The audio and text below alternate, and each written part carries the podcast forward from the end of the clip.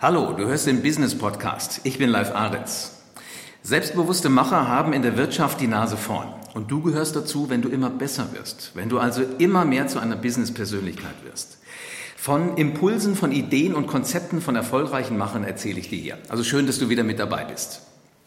Wenn du mit deinem Unternehmen gerade die digitale Transformation wuppst, dann habe ich hier die nächste Aufgabe für dich. Nach digital transformieren selbstbewusste Macher sustainable. Und zwei Vordenker aus diesem Eck zeigen dir jetzt, was Sustainable Transformation eigentlich ist. Bei mir sind heute im Business Podcast Reini Krasemann und Matthias Neumann. Grüß euch ihr zwei. Hey, hallo.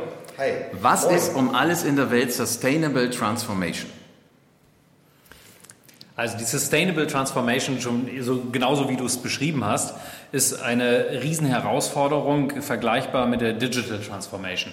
Ähm, vom, vom, Aufwand her, vom Aufwand her vielleicht noch größer. Sustainable Transformation ist ein Thema, was jedes Unternehmen innerhalb der nächsten zehn Jahre äh, konfrontieren wird.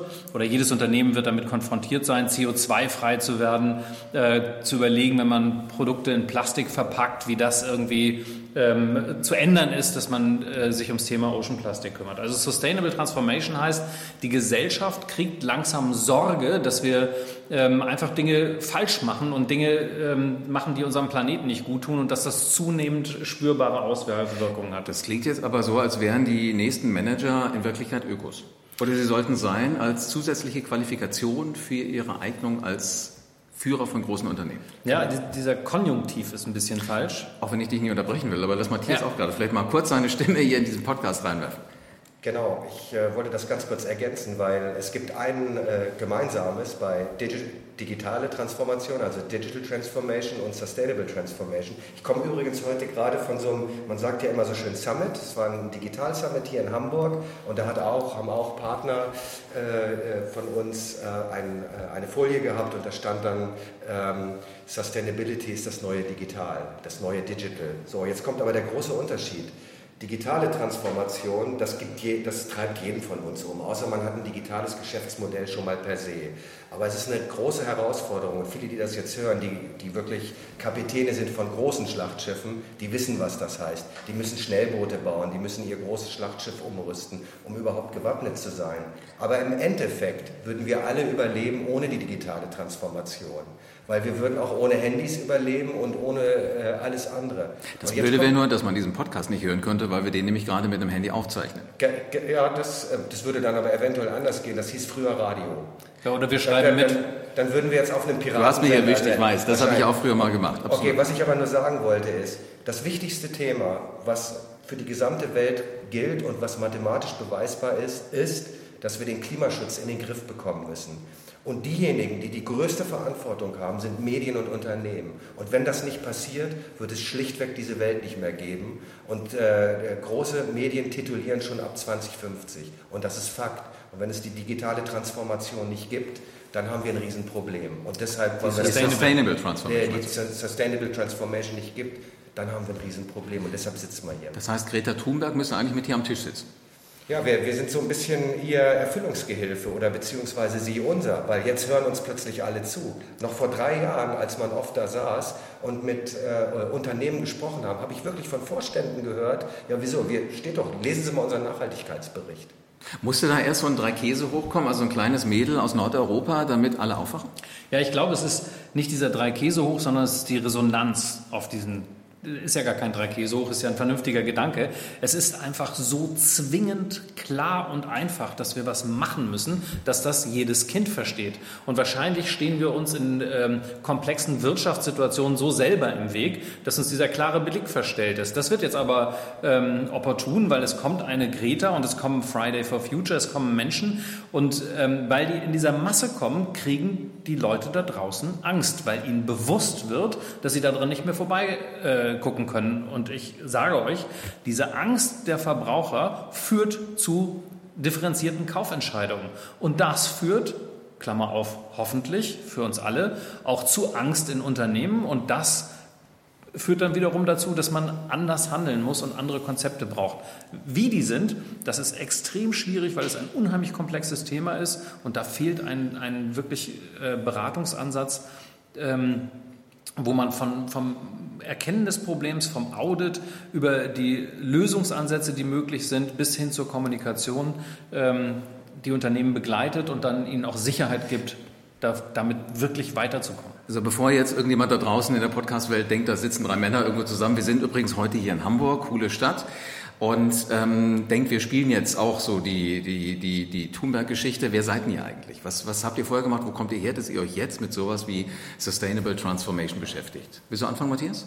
Ja, okay, ich, ich, bin Matthias Neumann, ich bin ähm, Geschäftsführer einer Marketingfirma und wir äh, kommen äh, eigentlich in unserem äh, Kerngeschäft aus dem Bereich, wir haben eine Sportabteilung und diese Sportabteilung hat oder berät Unternehmen im Bereich Sportmarketing und wir machen selbst auch Events und das sind zufälligerweise die größten Wassersport-Events, also Lifestyle-Watersport-Events der Welt, so im Windsurfen, Surfen, Kitesurfen und so weiter und so fort. Und da hört man schon langsam durch, Wassersport, wenn man das so ein bisschen in der DNA hat, dann ist man schon relativ offen für das Thema.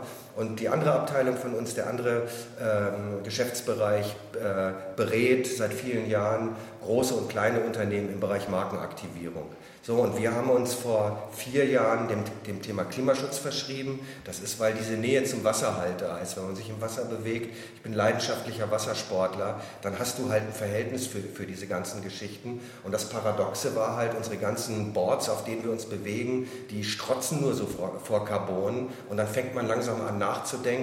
Und dann haben wir wirklich gesagt, meine Geschäftspartnerin und ich, wir wollen jetzt unser gesamtes Beratungsgeschäft in Anführungsstrichen neu ordnen und nur noch in Richtung Nachhaltigkeit drehen. Es ist aber nicht so, dass du, wenn du auf dem Wasser unterwegs bist, direkt den Müll siehst, der da unter dir Doch. Wasser Echt? Und, und ich, kann, ich kann dir ein Beispiel erzählen. Also es gibt, äh, das, ist, das ist ganz brutal. Es, es gibt zum Teil Strände, da kannst du nicht mehr surfen. Es gibt ja so Flossen unten, das sind Finnen, da bleiben dann die Plastikbecher hängen. Oder wenn du zum Beispiel in, in, in Ägypten fährst, beispielsweise, nichts gegen Ägypten, tolles äh, äh, Revier zum Surfen, und du fährst so ungefähr so 50, 60 Stundenkilometer Speed und dann bleibst du an so einer Plastiktüte klemmen und du kannst zum Teil gar nicht mehr fahren. Aber viel schlimmer ist, dass Schildkröten und Fische sterben und dass wir es Mikroplastik in unseren Lungen haben. Das ist das Problem, das wir haben. Und da müssen wir jetzt ran. Also so langsam wird mir Angst und Bange, aber das ist doch ein Dilemma. Du hast Wirtschaft, wirtschaftliches Handeln auf der einen Seite und du hast jetzt diese sustainable, edle Idee auf der anderen Seite. Wie bitte kriegt man die zwei Dinge unter einen Hut? Genau, und ähm, da kommt auch so ein bisschen ins Spiel, wie wir beide uns kennengelernt haben. Ich bin ähm, Reini Krasemann, ich führe eine Kommunikationsagentur in Hamburg. Ähm, das ist eine Agentur, die sich eben darauf spezialisiert oder die die Unternehmen berät in allen Bereichen äh, von Kommunikationskanälen. Da geht es natürlich um Absatzsteigerung und wie kann ich besser mehr Produkte an mehr Leute zu mehr Gelegenheiten verkaufen. Und da gibt es immer die Suche nach ähm, wo haben wir wieder einen Vorsprung und wo ist die nächste Innovation, die wir haben. Wenn man eine tolle Innovation hat, ist super, aber 98 der Prozent der Unternehmen haben eben keine echte Innovation und da geht es dann über den Preis und den hat irgendwann auch jeder. Und deswegen glauben wir, dass es andere Felder gibt, die tatsächlich für Verbraucher relevant sind. Und ähm, es wird immer relevanter, ähm, die, die Einsicht, äh, dass irgendwas mit unserem Klima nicht stimmt. Und da kommen eben Matthias und ich zusammen und haben uns in, in langen Stunden auseinandergesetzt, wie man das tatsächlich vorantreiben kann zum Wohle aller. Also dass wirklich alle was davon haben. Und wir haben festgestellt, dass es wahnsinnig viel, jetzt komme ich zu deiner Frage, wahnsinnig viel ähm, ökologisch denkende Unternehmen oder Aktivisten und, und Akteure gibt, die alle irgendwie gute Ideen haben, aber die immer unter Generalverdacht stehen, zu radikal zu denken und damit äh, eine wirtschaftliche Ebene in einem Unternehmen zu zerstören. Deswegen haben die Unternehmen ein bisschen das Problem, ah, soll ich mit denen da reden oder, oder macht das mehr Schaden als Nutzen? Andersrum haben die, ähm, die, die Ökoaktivisten auch häufig die Unternehmen unter Generalverdacht, Mensch, die wollen ja eh nur Gewinne machen, äh, die nutzen mich einen Moment lang, dann schmeißen sie es weg und machen es doch wieder wie vorher. Inwiefern müssen sie denn Gewinne machen, damit sie überhaupt sustainable sein können oder das, werden können. Das ist, das ist unsere Philosophie und das die Philosophie unseres Handelns. Und so sind, haben wir auch zusammengefunden, ähm, Reini und, und, und wir als Team. Das Wichtigste ist, das hört sich jetzt ein bisschen hochtrabend an, ähm, oder ich versuche es so einfach wie es geht auszudrücken, dass, dass Klimaschutz in Wertschöpfungsmodelle integriert wird. Das heißt, am schlimmsten ist es, man spendet irgendwas für den Klimaschutz und macht gar nichts. Das wäre Greenwashing. Aber äh, Klimaschutz muss zur Selbstverständlichkeit werden, was beispielsweise klimaneutrale Produkte oder Dienstleistungen anbetrifft. Das ist alles einfacher, als, als man denkt.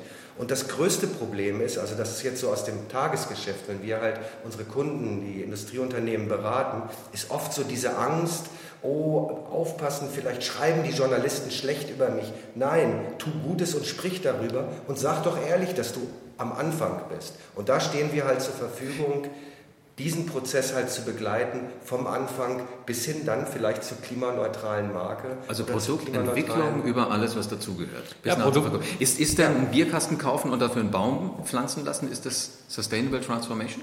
Nein, das ist ein, aber, aber es ist ein guter Anfang. Da gibt es eine Biermarke, die hat toll angefangen und die haben wahnsinnig dabei geholfen. Ich sage mal ein anderes Beispiel. Dieses Ocean Cleanup Projekt, was äh, letztes Jahr in San Francisco äh, angefangen hat. Da waren wir, jetzt kann ich ja hochnäsig sein, viel weiter, weil wir keine Clean-up-Projekte unterstützen im Ocean. Wir unterstützen Projekte, wo man dafür sorgt, dass der Plastik erst gar nicht in den Ozean kommt.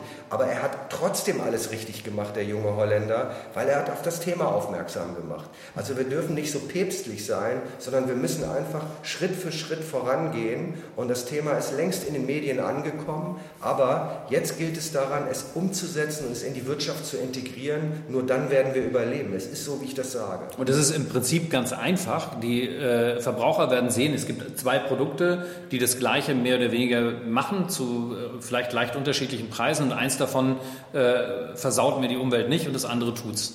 Und die Verbraucher Beispiel, werden, damit wir wissen, ja, wenn, wenn, wenn ich, ähm, ich weiß nicht, ob das eine gute Idee ist, mit Plastikflaschen ähm, am Strand äh, sich den Sonnenschutz aufzutragen, wenn ich den ganzen Zeit im Nachrichten über Oceanplastik rede. Da wird es irgendwann ein Unternehmen geben, was ein Konzept hat, äh, unter Umständen mit unserer Hilfe, äh, wie man keine Plastikflaschen äh, verwendet, um tatsächlich dieses Produkt, mit dem Leute den Sommerurlaub am Strand genießen wollen, ähm, aufzutragen oder, oder zu verwenden. Oder aber, dass es etwas gibt auf dem Weg dahin, ein, ein Unternehmen, was willens ist, das zu ändern, aber auf dem Weg dahin schon was unternimmt, indem zum Beispiel ähm, es dafür sorgt, dass mit jeder verkauften Flasche fünf wieder aus dem Meer ausge, äh, aufgesammelt werden über ein System, ähm, bei dem wir unterstützen können. Ich glaube, es braucht, und das ist was, was wir können, weil wir das jeden Tag machen in unserem Beratungsgeschäft, wir können der Adapter sein, ähm, der zwischen den guten Ideen für gute ähm, ähm, Ökoprojekte und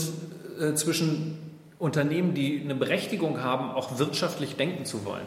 Und da eine Präferenz zu bilden für ein Unternehmen, was fortschrittlich im Bereich ökologisch denkt und das durchaus auch bepreist. Ich glaube, dass eine Preiselastizität, das ist ähm, auch für alle, die da draußen hören und nicht direkt vom Fach sind, also für die Unternehmen geht es darum, ein Produkt zu einem möglichst hohen Preis zu verkaufen. Und ich glaube, dass einem Verbraucher es mehr wert ist, wenn, es, wenn er weiß, dass das ein Unternehmen ist, was meine, meinen Planeten nicht oder ein Stück weniger in der Gegenwart und in Zukunft gar nicht mehr kaputt macht. Das ist übrigens eine Diskussion, die wir gerade führen. Da gibt es Entscheider in Unternehmen, die, äh, die, die glauben das, was, was Reini gerade sagt, und es gibt äh, Entscheider, die glauben es nicht.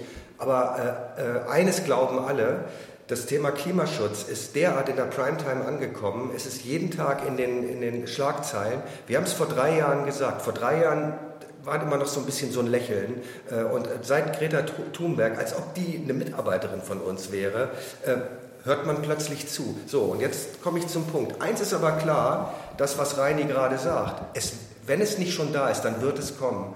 Das heißt, je, je, je mehr eine Nachricht penetriert wird, desto schneller müssen Lösungen her.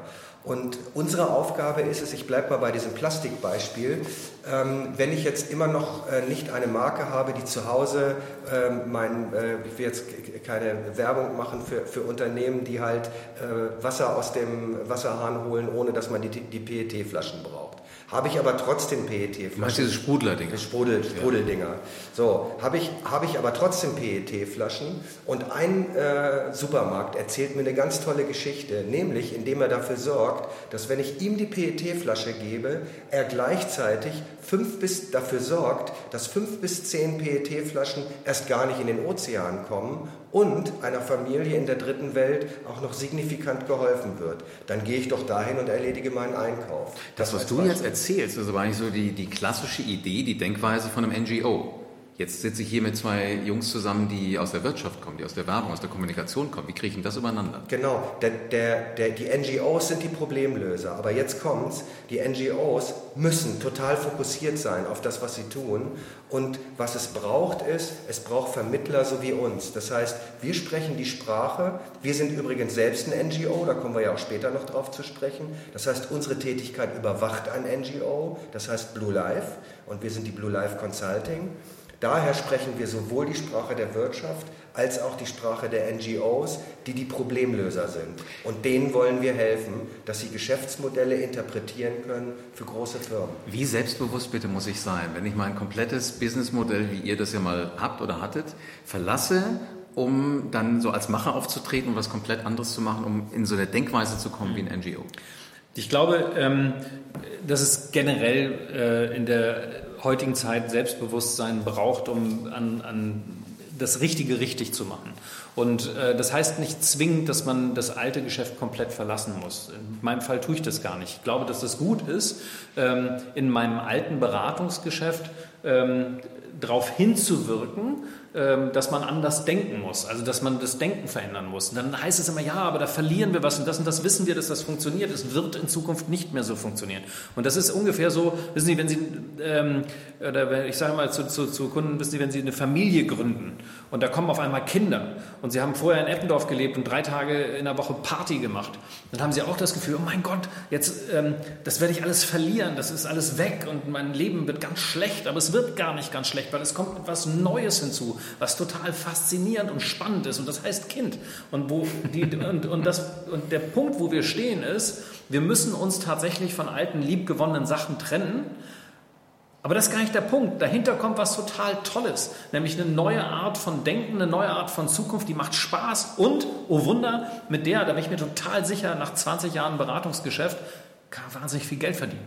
Jetzt und Leute werden da, und Geld verdienen in dem, im Wortsinn, Leute werden einem gönnen, dass man das Geld verdient, weil es verdient ist mit einer Sache, die allen irgendwie ein Stückchen weiterhilft. Jetzt hast du vorhin gesagt, die meisten Produkte werden wahrscheinlich teurer dadurch, aber der Konsument wird es gerne bezahlen. Das, was mir jetzt gerade durch den Kopf geht, ich fahre viel Auto, ich bin viel auf der Autobahn ja. unterwegs und ich hasse es immer, du holst den Kaffee, kriegst in so einem schicken Pappbecher, wie lange brauchst du, um Kaffee zu trinken? Zehn Kilometer und dann hast du Müll. Das ist, ich benutze ja nicht nochmal. Dann habe ich mittlerweile meinen eigenen Plastikbecher, aber mein eigenes Behältnis bringe ich mit, gebe denen das, die spülen es, machen sauber. Der coole Gag ist, das ist billiger.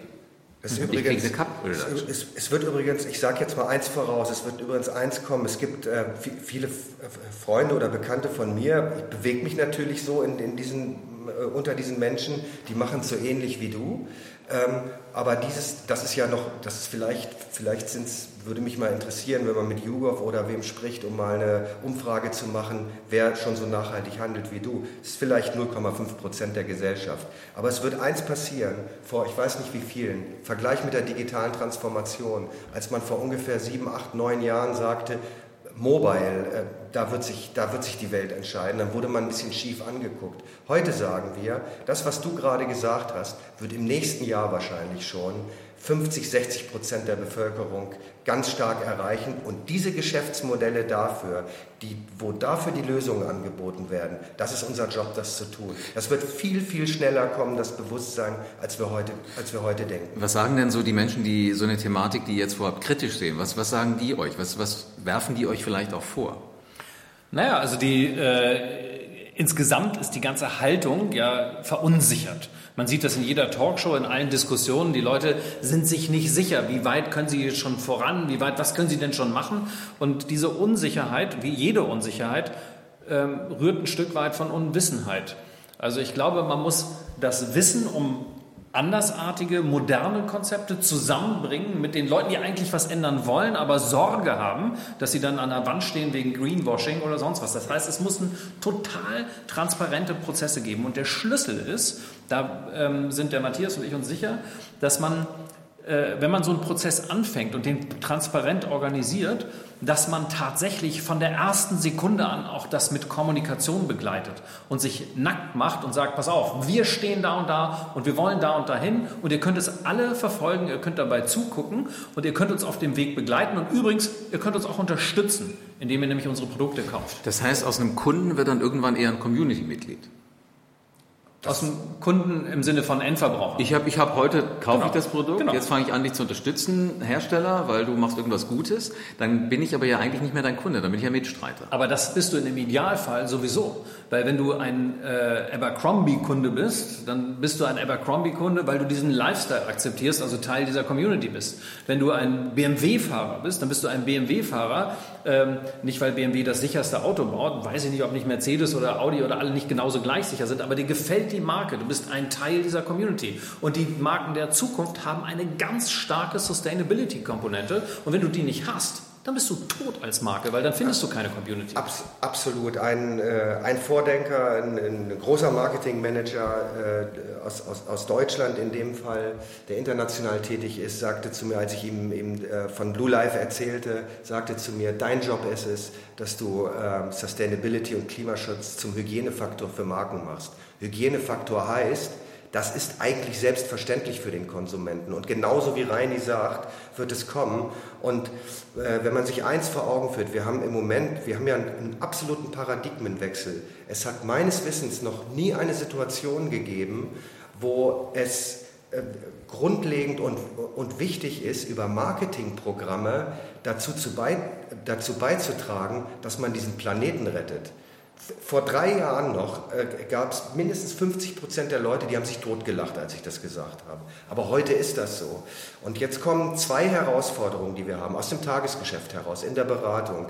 Wir so als, als Marketingleute, so von früher, wir haben ja meistens mit Marketing gesprochen. Jetzt ist es aber so, Sustainable Transformation heißt, du sprichst mit Supply Chain, Finance, den, den Nachhaltigkeitsbeauftragten, selbstverständlich mit dem Vorstand oder der Geschäftsführung, die diesen ganzen Prozess moderieren muss. Und Reini, du hast ja gerade gesagt, Kommunikation. Jetzt geht es aber auch mal mit der internen Kommunikation los. Es gibt völlig neue Prozesse. Es werden mit neuen Materialien gearbeitet. Jetzt will ich keinem Angst machen. Man kann mit kleinen Schritten anfangen. Und wir haben die Systeme mit unseren Partnern äh, gemeinsam im, äh, auf dem Laptop sozusagen auch Marken relativ schnell schon mal klimaneutral zu machen. Aber was heißt das ohne Greenwashing und so Genau. weiter? Das wollen wir Und beantworten. du hast mit dem, äh, Matthias ist wahnsinnig fokussiert auf das Thema Klimaschutz, was richtig ist, weil es unheimlich brennt und weil es irgendwie uns allen auch so klassisch vor Augen geführt wird. Die Sustainable Transformation hat tatsächlich eben außer Klimaschutz, aber es ist alles miteinander verzahnt, auch den, den Bereich Ocean Plastic, auch den Bereich Biodiversity. Wir hören ähm, seit einem Jahr eine unfassbar laute Diskussion über Bienensterben. Das ist genau das, was Biodiversity ausmacht und übrigens auch wieder einen Impact hat auf Klima, weil wenn die Bienen nicht bestäuben und die Pflanzen nicht da sind, haben wir keine CO2-Speicher. Also es hängt alles irgendwie zusammen und als vierte Säule äh, eine, eine humane Nachhaltigkeit. Das kann nicht sein, dass wir in Saus und Braus leben und in der dritten Welt die Leute irgendwie verrecken, weil wir das Klima aufwärmen und das da noch äh, wärmer wird und da noch weniger Leute irgendwie eine Zukunft haben. Auch das wird uns irgendwann treffen. Das heißt, diese ganzheitliche Betrachtung, wie gesagt, mordsmäßig komplex, aber eine Riesenchance auch sich zu differenzieren. Und weil du eben den Hygienefaktor ansprachst, auch das ist heute schon so im Marketing. Es gibt ein paar Sachen, die sind Hygiene, die musst du bringen. Also wenn du gewisse äh, Elektronikprodukte zu einem Preis, Wolkenkuckucksheim verkaufst, verkaufst du sie einfach nicht mehr. Und dann gibt es eine, äh, ein, ein, äh, etwas, eine Differenzierung, die du bringen musst, um über den Hygienefaktor hinaus noch etwas zu finden, was dich besonders macht. Und dieser Besonderheitsfaktor wird aber sehr schnell nachgeahmt von anderen und wird dann zum neuen Hygienefaktor. Und das, was als dritte Säule ansteht, ist, und das funktioniert bisher nur über Innovation, ist, dass du die Leute begeisterst mit irgendwas. Und die Begeisterung, die du jetzt sehen kannst, ist Sustainability. Die wird übrigens auch irgendwann äh, ein Hygienefaktor, aber das braucht dann noch ein paar Schritte. Das heißt, die Firmen, die jetzt anfangen damit, haben mindestens drei, vier Jahre Vorsprung, ähm, bevor sie es machen müssen und dann wird es richtig teuer. Also wer jetzt die ersten 23 Minuten hier dran geblieben ist, der hat echt Interesse an dem Thema. Habt ihr Bock, ein bisschen rumzuspinnen? Ja. Weil vielleicht denkt der eine oder andere, der das jetzt zugehört hat, äh, so lange ausgehalten hat schon, das sind ja äh, mal zwei Spinner, die da heute beim Arendt sind. Wenn wir jetzt mal weiterspielen. Wir Ja. treffen uns in zehn Jahren wieder hier. Ja. Wir sitzen wieder hier. Was werdet ihr mir dann über die erfolgreichen Jahre von Blue Life erzählen?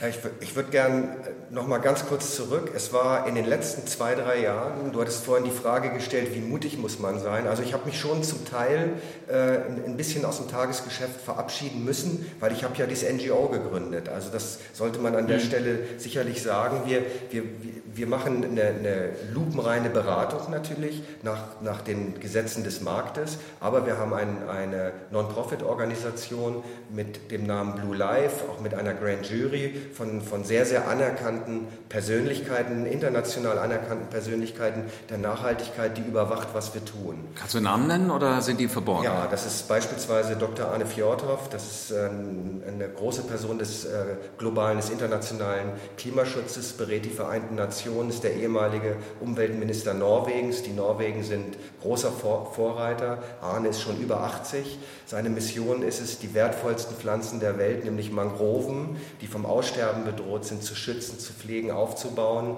Der ist so der geistige Vater des Projektes. All solche Namen hätte ich nachher gerne noch von euch, dass wir die in die Shownotes mit reinpacken können, sodass ja, man mit einem Klick dann das, das nachher alles klar, findet. Klar. Ähm, was ist an der Mangrove so besonders? Die Mangrove ähm, kompensiert fünfmal mehr, CO, äh, mehr CO2 als beispielsweise tropischer Regenwald. Das weiß noch niemand. Und das ist zum Beispiel auch so eine kleine Geschichte, äh, was Reini eben meinte. Diese Geschichten, die erfinden wir nicht.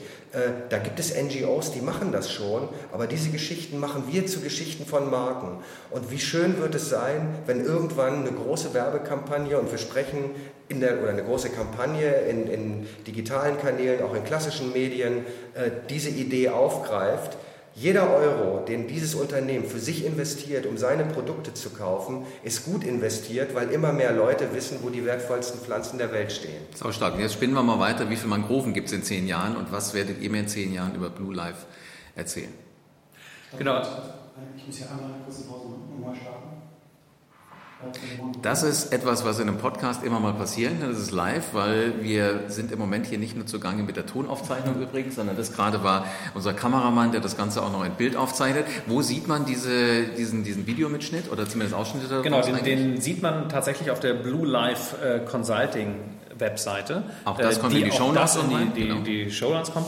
Ähm, aber ich wollte einmal ganz kurz, weil das können wir ja trotzdem äh, weiter bereden, auf dein, deine ähm, Frage antworten. Wo sind wir in zehn Jahren und wie sieht unsere, unsere Erfolgsbilanz in zehn Jahren aus? Da gibt es natürlich wahrscheinlich ein optimales Szenario, was wir machen können.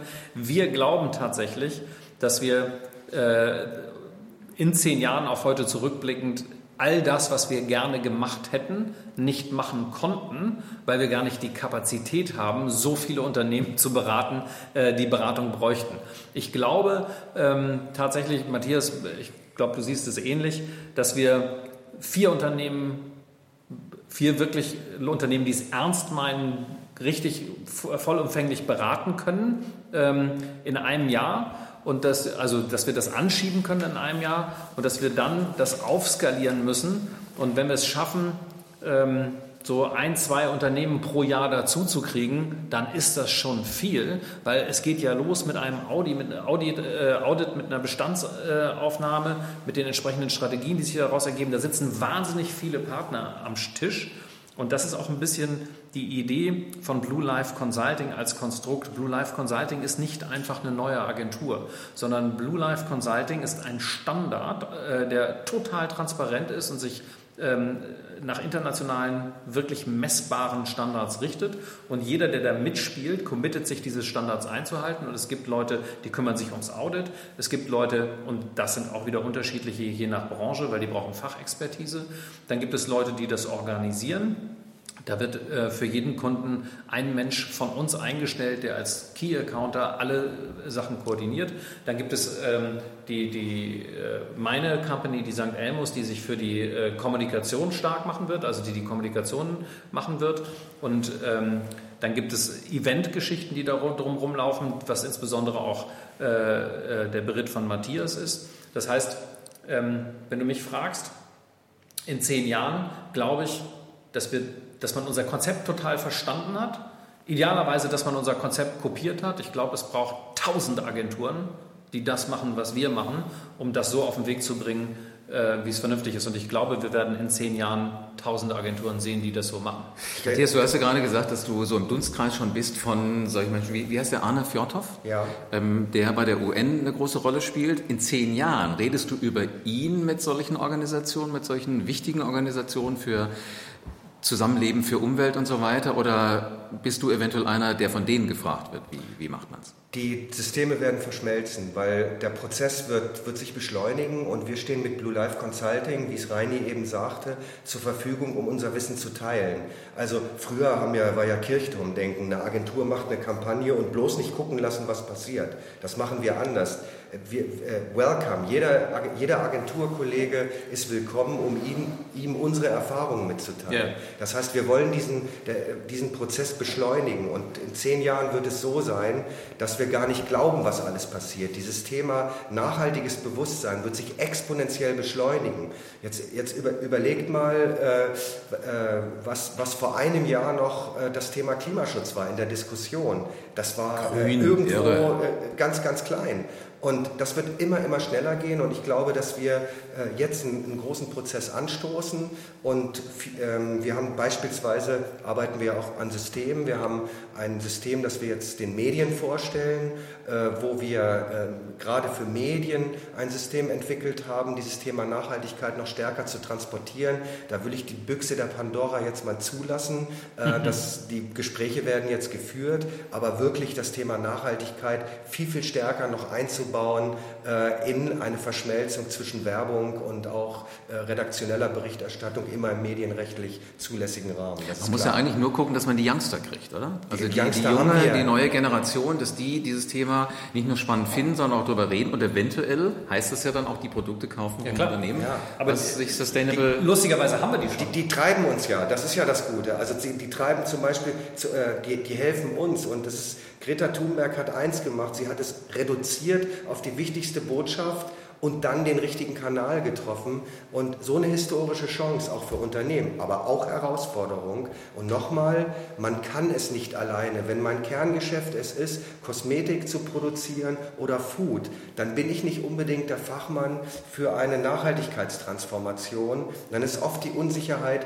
was mache ich mit wem? Und dann sagen wir, bitte wir geben alle Kontakte weiter und begleiten euch. Ich gucke mal nicht zehn Jahre weiter, sondern eventuell noch mal ein paar Monate. Im Moment reden alle darüber, dass die GroKo eventuell auseinanderfliegt. Mhm. Und wenn ihr die Umfragen im Moment seht, könnte es möglich sein, dass eine schwarz-grüne Regierung kommt oder eventuell sogar, wenn die Grünen mehr Stimmen hätten, eine grün-schwarze. Inwiefern würde ein Habeck denn euch für so ein Projekt in, in die Hand spielen. Ich sage jetzt mal was ganz Schlimmes. Ich sage mal was ganz Schlimmes. Ich glaube, dass keine politische Partei weit genug denkt und weit genug ist. Das war immer so, dass die Politik, um ehrlich zu sein, ähm, viel schwerfälliger und, und, und langweiliger ist, als die Wirtschaft das sein muss, weil die Wirtschaft ist tot, wenn die nicht schnell reagiert. Aber du hast recht, es ist heute schon so, dass dieses Sustainability-Thema, in dem Fall Klima, ähm, Wahlen entscheidet. Und da, wo sie jetzt Wahlen, politische Wahlen entscheidet, wird sie morgen Wahlen am Verbraucherregal entscheiden. Die Leute werden wählen, und zwar das Produkt, was sustainable ist. Und wenn es draufsteht, dass es sustainable ist, dann werden die sich informieren, ob das wirklich so ist. Und man wird sie idealerweise über Kommunikation informiert haben. Aber es wird Pflicht sein, dass auf jeder Unternehmenswebsite nicht einmal im Jahr ein Nachhaltigkeitsbericht auftaucht, sondern eine permanent beobachtbare äh, Situation erstellt wird, wo ich sagen kann, da und da haben sie sich, das haben sie sich vorgenommen, da und da stehen sie innerhalb ihrer Transformation, deswegen kaufe ich sie oder ich kaufe sie nicht. Und es wird immer natürlich ein paar Leute geben, ähm, und, aber es wird weniger werden, die sagen, komm, scheiß drauf, äh, das Ding ist 5 Euro günstiger, kaufe ich das. Aber ähm, wir sehen ja jetzt schon, dass vor noch zwei Jahren niemand geglaubt hat, dass dieses Thema Wahlen entscheiden kann. Und ich sage euch, es hat Wahlen jetzt politisch entschieden und es wird Wahlen am Regal entscheiden. Und wer da nicht richtig aufgestellt ist, wird nicht gewählt. Aber das, das, Interessante ist ja auch, wie, wie entscheidest du mit dem Bauch? Also wir, wir haben bei uns in der Nähe so, so einen Biohof. Ja. Interessanterweise direkt neben dem Flughafen. Ja. Aber die kriegen wohl alles qualitativ hin. Wenn du da samstags auf dem Parkplatz fährst und auf dem Gelände ist eine Käserei, da ist ein Metzger, da ist so ein kleiner ja. Supermarkt, da siehst du zwei Sorten von Kunden. Entweder so das, das, das, äh, die Charge S-Klasse ja. wo die Damen mit, mit schicken Pelzmantel im Winter da ja. rumstöckeln. Oder du siehst diese Fraktionen äh, eher so, so äh, kleiner Transporter, mhm. wo fünf Kinder aus dem Auto aussteigen wie die Autopfeifen. Die wollen das kaufen, weil es für sie wichtig ist. Die anderen kaufen sich, weil es ihnen wurscht ist, wo sie ihre Kohle lassen. Nee, das, wer, das, wer, welche Denkweise ist denn da spannender für die Sustainable-Geschichte? Ich glaube, das ist ein Denkfehler. Ich glaube, das ist denen nicht wurscht, wo sie kaufen, weil es ist ja anstrengender, da zu kaufen. Im Zweifel ist es schick, da zu kaufen. Und sie fahren nur die Kisten, solange wie die Kisten noch schick sind. Die werden aber in Zukunft weniger schick werden und dann kaufen sie auch nicht mehr die Kisten. Dann gibt es aber andere schicke Kisten. Das heißt, die lernen sich da kennen und dann fahren auch die, die eigentlich die S-Klasse haben, Nein, die fahren das ist, Es braucht Produkte, die attraktiv sind. Das heißt ja nicht, dass ich mich vom Leben verabschiede, nur weil ich sustainable bin oder dass ich Scheißprodukte kaufe oder Produkte, die schlechtes Design haben oder die, die ich glaube, wenn man äh, ein Statussymbol als SUV durch Hamburg rollen lässt, ja, okay, dann gibt es in Zukunft andere Statussymbole. Dann werden diese SUVs nicht mehr ernst genommen als Statussymbol, aber es gibt andere, die cooler und größer sind oder besser sind und äh, sustainable sind. Und die wird man da fahren. Und die Jungs, die jetzt mit den SUVs durch die Gegend fahren, bin ich mir sicher, das sind die Ersten, die die fahren. Und, und ich, ich, ich würde jetzt gerne zwei Thesen für, für die Zukunft mal stellen. Und ich glaube, das geht schneller, als man denkt. Also das Erste ist, ähm, man wird sich bald schämen, und viele tun es schon, mit Plastikflaschen aus dem Supermarkt rauszugehen. Das ist mal das allererste. Und das Zweite ist genau das SUV-Thema, ähm, dass aber die Zielgruppe, die SUVs kauft, das sind ja auch oft Menschen, äh, die, die, die denken nach, äh, genauso äh, wie Menschen mit kleineren Autos, das hat nichts mit dem Hubraum zu tun. Aber auch da wird es bald, und da kann ich nur der Automobilindustrie sagen, sagen seid schnell, weil ähm, äh, gebt Modelle für, für diejenigen, die die SUVs fahren, dass sie zumindest die Fahrt, die sie haben, individuell kompensieren können, beziehungsweise auch Möglichkeiten haben, dass aufgezeigt wird, wie kann ich mein CO2, meine Schadstoffe, was ich, die ich gerade ausstoße, halt reduzieren. Aber auf jeden Fall wird dieses Statussymbol SUV und alles, was mit viel Hubraum und so weiter, das, das wird verschwinden irgendwann. Ja, weil es was anderes gibt, was geiler ist. Und, genau. Und, und, und, und das, das, kann sogar teurer sein. Ich finde immer äh, wahnsinnig plakatives Beispiel. In meiner Jugend äh, war Kaffee. Ähm, da gab es so, ich sage es jetzt einfach mal, äh, Jakobs Krönung. Die hat Frau Sommer am Sonntag aus dem Regal geholt mhm. und dann wurde eine Kanne Kaffee gekocht und dann gab es Jakobs Krönung. Und so ein Pfund Kaffee kostete, schlag mich tot, 5 Mark oder 6 Mark oder sowas.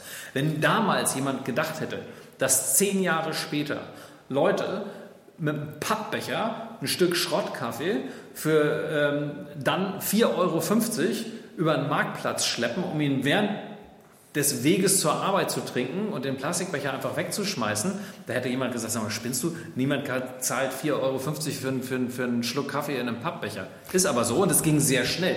Und, ähm, du genau, kennst ja Ben aus. Wie viele Pappbecher werfen wir denn jeden Tag, jede Woche weg? Wir sagen, also man, ich habe jetzt gerade eine Zahl gelesen, äh, ungeprüft 2,3 Milliarden Becher im Jahr. Kaffeebecher. Ja, diese, diese, also, ja, ja, genau. diese, Papp, äh, diese 2,3 Milliarden ja, Becher. Das ist eine Wahnsinnssumme. Also wenn ich mir vorstelle, ich trinke jeden Tag einen Kaffee, wären das 365? Ja. Wahnsinn. Also es wird, es wird jede, jede Sekunde wird eine Lastwagenladung Plastik in den Ozean gekippt. Das ist im Moment Stand der Dinge. Und es wird in zehn Jahren mehr Plastik als, als Lebewesen im, im Ozean geben, wenn wir da jetzt nicht Einhalt äh, gewähren. Und das ist halt das Thema. Und das, das Wichtigste, was halt all die, die irgendwo Marken steuern oder Medien wissen müssen, es gab noch nie eine Epoche in der äh, modernen Industri Industrialisierung, wo die Verantwortung um den Planeten, und das ist jetzt keine Plattitüde, wo die Verantwortung, den Planeten zu retten, größer war als jetzt für Unternehmen und Medien, weil es die Politik alleine nicht hinkriegt. Und das ist Fakt. Jetzt bin ich das ja einer, so. der, der eventuell einer ist, der das genießt oder der, der damit konfrontiert wird, was er macht. Du hast vorhin diese Wassersprudelgeschichten hm. erwähnt. Ich habe das nie gemacht, weil das Wasser, was ich gesprudelt habe, hat nicht geschmeckt. Dann sagte mir irgendeiner, ihr habt zu kalkiges Wasser, musste vorher filtern. Seitdem filtere ich also das Wasser, was aus dem Kran kommt, dann schmeckt es gut, du kannst es saugeil ähm, sprudeln. Allerdings fällt mir jetzt gerade auf, wenn, wenn ich mich jetzt mal im Schlawittchen packe, die Filter, die ich da immer nehme, um das Wasser zu filtern, sind immer aus Plastik. Ja, und was mache ich mit denen? Ich schmeiße sie weg. Ja, beziehungsweise ist auch Carbon drin und so weiter. Das ist, es ist ja noch überhaupt nichts lupenrein. Und das ist ja auch wieder das Ding. Wir müssen kleine Schritte geben. Ist das aber wertvoll genug, dass ich jetzt schon drüber nachdenke, ja. dass ich mir ein schlechtes Gewissen eventuell selber ja, einrede ja, und überlege? Absolut. Also das ist immer so der erste Schritt. Ja, vor allen Dingen ist in, in, mit diesem Schritt entsteht ein Markt. Also mit diesem, dieser Äußerung, die du jetzt machst, kann jemand darüber nachdenken, einen besseren Filter zu entwickeln, der wird einen Wettbewerbsvorteil haben. Das heißt, weil ich jetzt sage, dann kaufe ich lieber den Filter? Ja, allein, dass du dir darüber Gedanken machst. Okay. Ähm, und den Gedanken, den du dir machst, typischerweise machen den sich auch andere. Das ist ein Markt. Und ich als Agentur mache nichts anderes mein ganzes Leben lang schon, als nach diesen Nischen zu suchen, zu gucken, wo kann man einen Wettbewerbsvorteil herausschälen. Und ehrlich gesagt, in, in, in 20, naja, fast 25 Jahren Agenturbusiness, die ich mache, habe ich noch nie so einen wahnsinnigen Wettbewerbsvorteil, der so pflückbar vor einem liegt, gesehen, wie jetzt mit der Sustainable äh, Transformation. Unternehmen, die jetzt schnell sind, das machen. Es gibt eh keine Alternative. Muss, muss, man da nicht aufpassen. Also ich merke, du bist total begeistert davon, ja. du bist überzeugt davon, aber überforderst du damit, ich merke es, aber überforderst du nicht Leute damit, wenn du, wenn du so dermaßen das so rausstellst? Also das klingt fast so, als würden wir 5 äh, vor 12 haben und das wäre kurz ja, äh, es, es, es, ist ja so, also äh, die, die Zeit ist abgelaufen, das, das, oder läuft gerade ab. Das Problem ist, wenn der Klimaschutz, äh, wenn das Klimaproblem ein Waldbrand wäre und man würde das Feuer sehen, das im Moment gerade vor der Erde lodert, dann, dann äh, würden aber alle jetzt schnell die Schläuche herstellen, um den zu löschen. Es sieht nur keiner und es wird halt umkippen, das Thema. Und eins ist auch klar, und äh, da muss man kein Prophet sein, die größte Wachstumsbranche oder sagen wir es eine der größten Wachstumsbranchen sind nachhaltige Geschäftsmodelle. Und zwar sind das genau die Nischen, die man braucht, um auch großen Marken zu helfen, nachhaltiger zu werden. Das heißt, der Trend ist nicht, das ganze Unternehmen kann sich nicht von heute auf morgen ändern. Es muss aber anfangen und es muss darüber sprechen, intern und extern. Und dann ist das Thema Kooperation mhm. mit NGOs, mit Schnellbooten. Und das ist genau da, wo wir ansetzen. Wir erfinden das Rad nicht neu, wir bringen aber nur viele Räder zusammen, um das große Rad aber wie, wie reagieren denn Menschen darauf, wenn, wenn ihr sie damit konfrontiert? Also die Führer mal von großen genau. Unternehmen im Vergleich zu Mittelständler bis hin zu ganz, ganz klein. Du hast eben, äh, du hast eben was ganz Wichtiges gesagt, nämlich ähm, sind wir denn wirklich schon fünf vor zwölf? Und es gibt ja äh, Wissenschaftler, die das eine sagen und die, dann gibt es andere Leute, die führen andere Wissenschaftler ins Feld, die das andere sagen. Und äh, was ist denn jetzt die Wahrheit? Ähm, faktisch, tatsächlich, muss ich dir sagen, kann ich das nicht wirklich beurteilen. Was mir aber auffällt, und das kann ich beurteilen, die Wahrheit entsteht die faktische Wahrheit ist erstmal total uninteressant für Wirtschaftsunternehmen. Die Wahrheit entsteht im Kopf des Verbrauchers. Und wenn der glaubt, wir gehen unter, dann gehen wir unter. Und zwar als Wirtschaftsunternehmen. Und ähm, die, die, was ich 100% beurteilen kann, ist, dass die Stimmung irgendwann kippt. Und wenn sie kippt, kippt sie plötzlich. Also die kippt jetzt nicht so langsam oder kommen mal mehr Menschen auf die Straße, sondern an irgendeinem Punkt, an irgendeinem Ereignis, wenn jetzt hier ein Starkregen oder ein Unwetter oder irgendwas so gründlich über Deutschland zieht, ob das nun im Rahmen von 20 Millionen Entwicklungsjahren alle mal passiert oder nicht, völlig wurscht. Dann haben die Leute, die jetzt schon eine Grundangst haben, auf einmal eine andere Haltung zum Kaufverhalten. Und dann ist es passiert und wer dann aufgestellt ist, gewinnt und die anderen sind tot. Ist Sustainable Transformation aber nicht auch gefährlich? Weil als Unternehmen, wenn du anfängst, musst du es auch durchziehen. Ja, Weil sonst, sonst fliegt es dir um die Ohren. Wenn du mal so eine Aktion machst, und hältst genau. es dann nicht durch. Deswegen ist es, deswegen ist es wichtig, das, äh, das wirklich strategisch und strukturiert zu organisieren. Sich nicht zu überfordern, sondern sich etwas realistisch über einen Zeitraum vorzunehmen, der in einem Transformationszeitraum lange ist. Wir reden seit zehn Jahren über Digital Transformation, das haben immer noch etliche nicht geschafft. Vielleicht auch ein bisschen, manche zu ambitioniert dran und dann ver, äh, verreckt auf Hälfte der Strecke. Deswegen glauben wir, ist es so wichtig, dass man in eine strukturierte Beratungssituation kommt und sagt, okay, wenn die Analyse ein Jahr dauert, aber dann ist sie gründlich. Wenn das, was wir uns vornehmen, CO2-Neutralität, erst in zehn Jahren stattfindet. Aber ich zwischendurch schon mit Kompensationsprojekten versuche, dem Ziel näher, äh, schon mal faktisch näher zu kommen und mit jedem bisschen, was ich weniger verbrauche, auch weniger kompensieren muss, dann ist eines eine Erfolgsstory der Verbraucher folgen, die interessant ist. Das ist Content. Da Stell dir mal Folgendes vor. Es ist jemand, der hört diesen Podcast jetzt im Auto. Ja. Ist jetzt gerade auf den Firmenparkplatz gefahren und sagt sich, ich muss gleich meinem Team, meiner Assistentin sagen, wie lange das eigentlich dauern wird Wie lange braucht es, bis ein Unternehmen, was sich heute noch keinen Gedanken gemacht hat, ihr habt heute jetzt mit diesem Podcast den Chef infiziert, bis er es in Wallung bringt, bis die ersten Erfolge da sind und bis er seinen Laden wirklich sustainable transformiert hat? Das kommt drauf an, das kommt auf die Branche an, das kommt auf das Unternehmen an, das kommt auf die Größenordnung an ähm, und auf die äh, technologische Komplexität und wie weit man ist. Also das kann man nicht verallgemeinern. Man kann aber eins sagen, dass das Wichtigste bei dem gesamten Thema ist, dass man einfach mal anfängt und dass man dann entscheidet, wie tief spricht man darüber, das, das, das Wichtigste ist in der Kommunikation, dass man ehrlich ist, die Mitarbeiter mitnimmt und auch die Verbraucher und einfach immer nur ehrlich ist.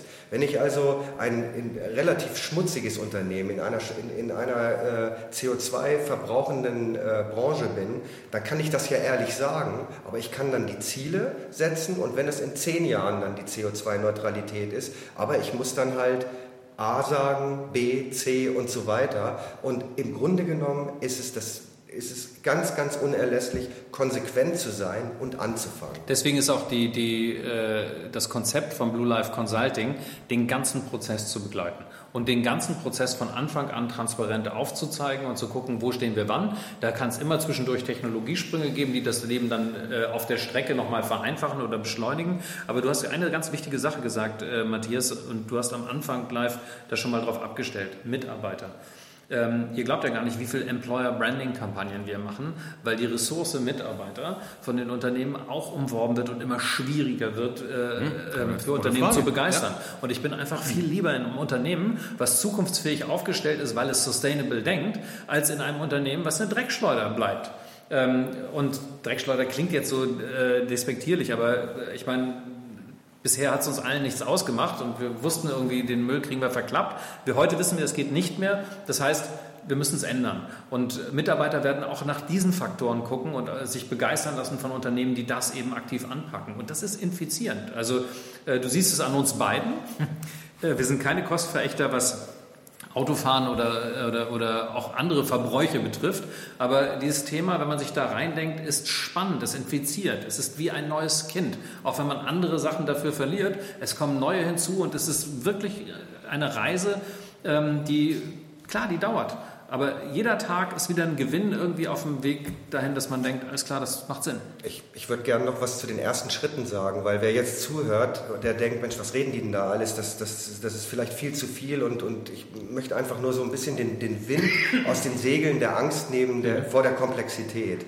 Das Wichtigste ist, ähm, und Reini sagt es eben ja mit Recht, äh, ich reite immer so auf dem Klimaschutzthema rum, aber wir als Blue Life Consulting, nur um es einmal gesagt zu, zu, haben, folgen den sogenannten 17 SDGs der UN. Also das sind die 17 Grundle Grundregeln, die das gesamte Nachhaltigkeitsspektrum äh, abbilden. Aber die Regel Nummer 13 ist der Klimaschutz und der ist postuliert von der UN äh, als Immediate Action, also der einzige. Wir müssen hier, da, da muss die Feuerwehr her. So, und jetzt komme ich zum Punkt.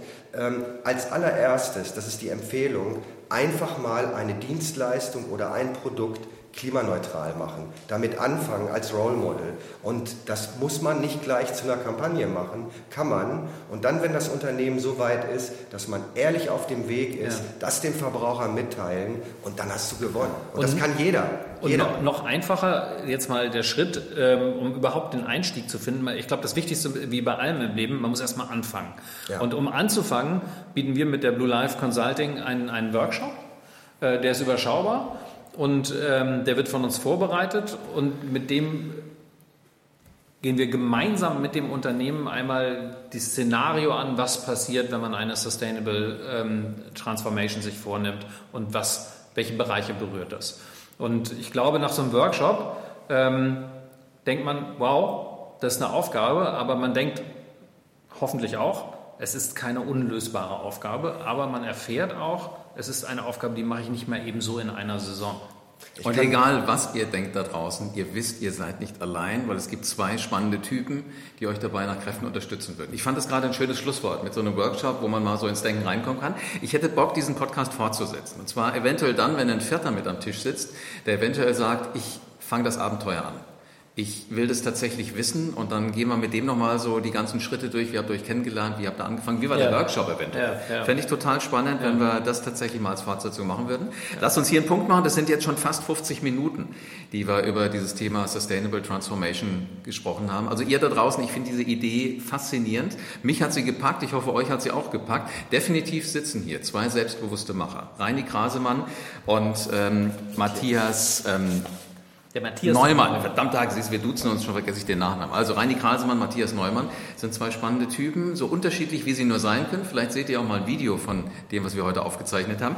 Ich wünsche euch auf jeden Fall, dass ihr den Lifehack Sustainable Transformation für euch entdeckt und macht mehr draus. Und wenn ihr das tut, könnt ihr eines gewiss euch auf die Brust schreiben. Ihr seid ein selbstbewusster Macher.